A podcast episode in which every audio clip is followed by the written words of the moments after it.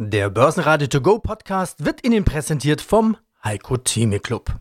Werden Sie Mitglied im Heiko Theme Club. heiko-theme.de Der Börsenpodcast.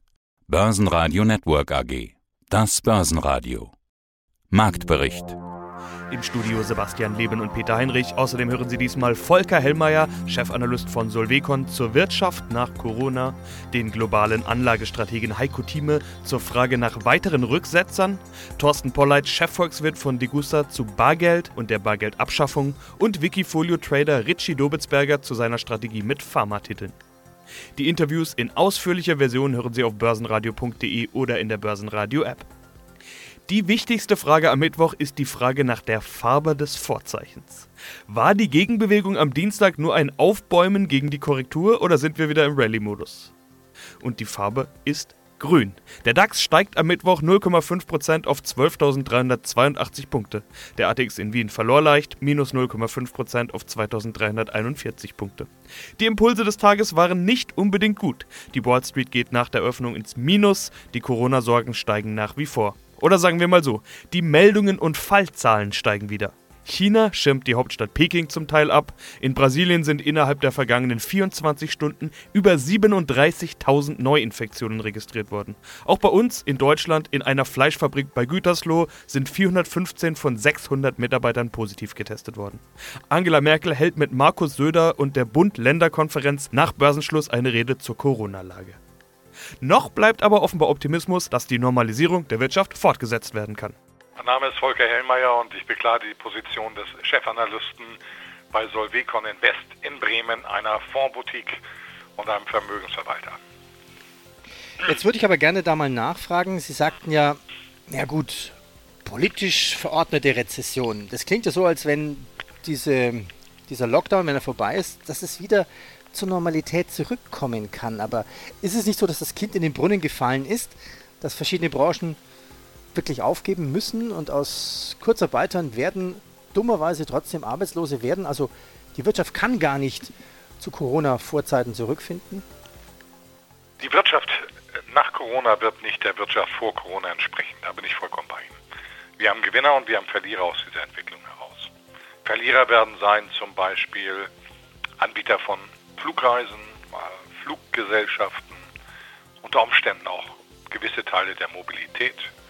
Es wird eine Neuausrichtung geben im Verbraucherverhalten, was eben Urlaub anbetrifft, mehr zur Region hin als international als Beispiel.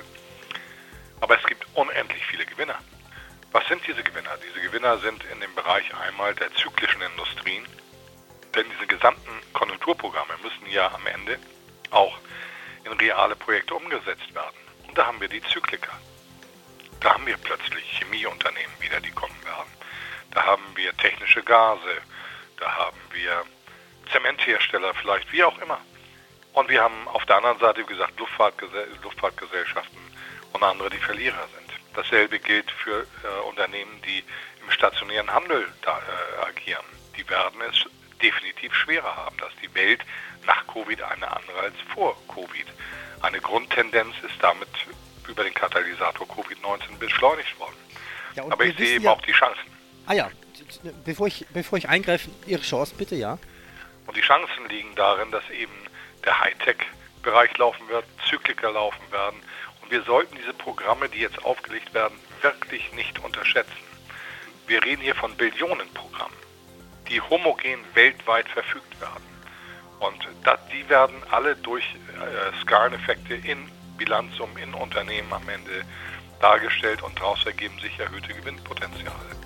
Äh, wir haben diesen Fehler schon mal gemacht, nach 2008, 2009, wo wir dann auch einen sehr schnellen Anstieg der Märkte im Jahr 2009 gesehen haben. Ich erinnere nur daran, vom Frühjahr von 3600 bis Ende des Jahres auf 6000 im DAX.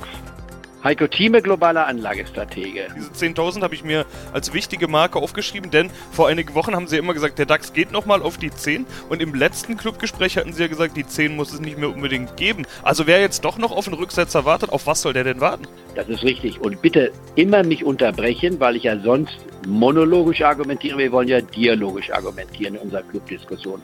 Also folgendes, die 10.000 Marke ist bei mir, jetzt muss ich mal etwas emotionell ausdrücken fast, ist eine Gefühl gefühlt eine gehoffte Tiefsphase. Ich schließe dabei sogar nicht mal aus, dass wir theoretisch nochmal unter die 10.000 Marke kommen können, aber die Wahrscheinlichkeit ist deutlich geschrumpft. Die Tiefstände vom März die 8.250 beim DAX und die 18.220 Marke, die werden wir nicht sehen in diesem Jahr. Auch nicht im nächsten Jahr, es sei denn, wir hätten wieder eine schwarze Schwansituation, aber die muss man definitionsmäßig ausschließen, weil sowas nicht einkalkulierbar ist. Also kein Rückgang auf die Tiefstände, aber bis zur 10.000 Marke rationell begründbar und beim Dow Jones Index 22.000, im Extremfall 21.000 ist denkbar. Das ist aber die theoretische Überlegung. Die praktische Überlegung heißt jetzt, und da tue ich natürlich bei mir auf der Marktprognose, die ich ja täglich bespreche, mich natürlich auch immer etwas winden, weil man immer wieder die neuesten Daten nimmt und dann immer wieder das angleicht. Pauschal ausgedrückt, ein Schritt zurückgehen heißt es, wir sind in der Bandbreite zurzeit zwischen 10.000 bis 13.000.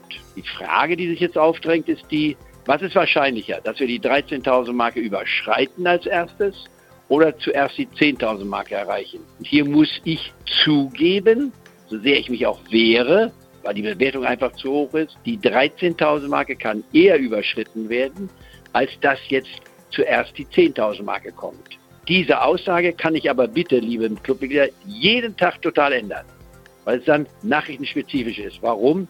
Wenn ein Fall wie jetzt in China auftaucht, in Peking in der Hauptstadt, 47 Corona-Fälle, was ist das schon bei 15 Millionen Einwohnern? Ist auch gar nichts. Das ist ein kleiner Tropfen auf den heißen Stein. Aber wir wissen, es fängt immer mit der Zahl 1 an.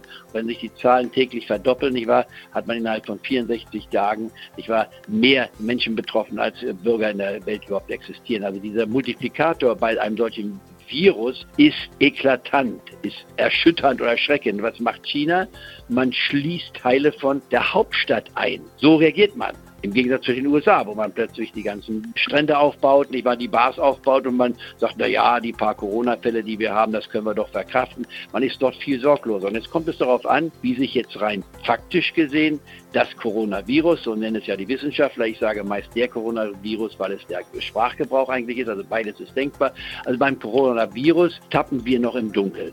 Dann die Hoffnung gestern, Auslöser dieser kurzen Rallye bisher von 7% beim DAX und auch beim Dow Jones eklatant nach oben geschnellt, dass man ein Mittel in England hat, was die Todesrate bei den infizierten und im Krankenhaus liegenden Patienten deutlich reduziert dass da immer noch knapp 30 Prozent sterben, lassen wir mal weg, aber es sind eben nicht mehr 40 Prozent oder 45 Prozent, die dann quasi das Ende frühzeitig finden. Und das treibt den Markt. DAX-Gewinner des Tages war Wirecard mit plus 4,2%. Die wollen am Donnerstag endlich die mehrfach verschobenen Jahreszahlen veröffentlichen. Anleger setzen offenbar auf positive Überraschungen. Weitere Gewinner waren RWE mit plus 1,9% nach positiven Analystenkommentaren und Infineon mit plus 1,7%. Stärkste Verlierer waren unter anderem die Lufthansa mit minus 1,3%. Hier war Großinvestor Heinz-Hermann Thiele im Fokus. Er hat seine Lufthansa-Beteiligung von 10 auf 15% aufgestockt und will beim Rettungspaket nachverhandeln. Er ist gegen die Staatsbeteiligung und will, dass sich die Regierung nicht direkt beteiligt, sondern über die KfW. Weitere Verlierer waren VW mit minus 1,8% und Conti mit minus 2%. Hier kamen Meldungen, dass die europäischen Pkw-Neuzulassungen um 52% eingebrochen waren. Einer der Top-Werte aus der zweiten Reihe war Zalando mit plus 8%. Hier wurde ein signifikanter Umsatz- und Ergebnissprung für Q2 angekündigt. Osram präzisiert die Prognose und erwartet im Geschäftsjahr 2019-20 bis zu einem Fünftel weniger Umsatz. Mein Name ist Thorsten Polleit, ich bin der Chefvolkswirt der Degussa. Unser nächstes Thema Bargeld. Jetzt in Corona-Zeiten beim Einkaufen sieht man ja immer öfters ein Schild, bitte bezahlen Sie mit Karte. Ist Corona auch nochmal so ein Sargnagel obendrauf fürs Bargeld? Ja, die Kräfte, die das Bargeld abschaffen wollen, die nutzen natürlich ganz ungeniert die Gelegenheit, die die Corona-Krise ihnen bietet. Und es wird natürlich geschürt, die Unsicherheit mit Blick auf die Verwendung des Bargeldes. Aber man muss natürlich das Ganze im Blick behalten. Ich glaube, Bargeld ist nicht nur für viele Menschen unverzichtbar, sondern auch wünschenswert. Und es ist auch ein wichtige Einrichtung, insbesondere auch um die private äh, Finanzsphäre zu schützen vor der Zudringlichkeit des Staates. Denn ist das äh, Bargeld erst einmal abgeschafft, äh, dann kann der Staat vordringen in Bereiche, kann Dinge tun, die er bei Existenz äh, des Bargeldes einfach nicht unternehmen kann. Und äh, dieser Aspekt, dass Bargeld eben auch ein Schutz ist vor, vor den Übergriffen des Staates, das scheint mir in der aktuellen Diskussion zu kurz zu kommen. Und deswegen habe ich hier nochmal einen Artikel verfasst, der die Überschrift trägt, warum das Bargeld verteidigt werden muss bargeldlos mit Karte oder als Überweisung zu zahlen, das ist ja auch so eine Art Geschäftsmodell. Also noch gibt es ja wenig Gebühren, das sind die Gebühren günstig, aber später, wenn es mal kein Bargeld mehr geben sollte, dann kommen doch eigentlich die Gebühren. Es sind ja mindestens zwei oder drei Firmen dabei, die bei jeder Transaktion die Hand aufhalten. Das, der Sender, also die Senderbank, der Übermittler, zum Beispiel Amazon Pay oder wie sie alle heißen, und dann die Empfängerbank. Vielleicht sogar kommt noch eine vierte Transaktion dazu, was sind denn eigentlich die zentralen Gründe, das Bargeld abzuschaffen? Was hört man denn da so üblicherweise? Ein wichtiger Gedanke, den Sie an dieser Stelle nennen. Natürlich sorgt das Bargeld für Wettbewerb im Zahlungsdiensteverkehr. Und zieht man das Bargeld heraus, dann fällt eben ein Wettbewerber fort. Und das ist natürlich letztlich schlecht auch für den Konsumenten, weil seine Wahlmöglichkeiten bei den Zahlungsarten reduziert werden. Und es stellt sich tatsächlich dann auch die Frage, wie der Markt für Zahlungsdienstleistungen dann auf so eine Bargeldabschaffung reagiert, ob die tiefen Gebühren Bestand haben werden oder ob das die Möglichkeit bietet, letztlich den Kunden stärker zu Ader zu lassen, als das heute der Fall ist.